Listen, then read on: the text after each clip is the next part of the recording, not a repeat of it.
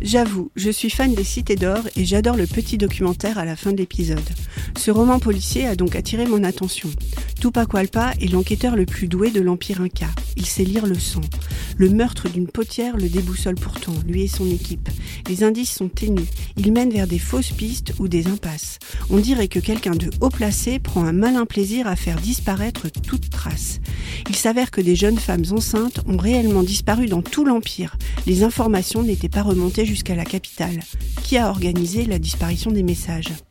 Entre conflits religieux larvés, intrigues politiques et intégration de nouveaux pays dans l'Empire, la situation est tendue. La querelle religieuse est parfois violente entre les anciens polythéistes qui organisent des sacrifices humains à la moindre occasion et la nouvelle religion monothéiste de l'empereur qui défend le respect de toute vie.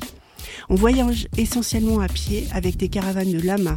Les chemins sont étroits, souvent dangereux, parfois glissants. Les passerelles peuvent être sabotées.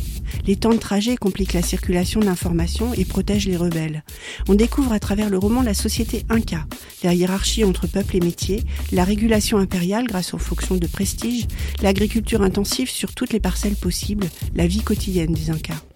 Les précisions apportées sont parfois un peu artificielles dans le récit, mais ont le mérite de rendre cette société vivante sous nos yeux.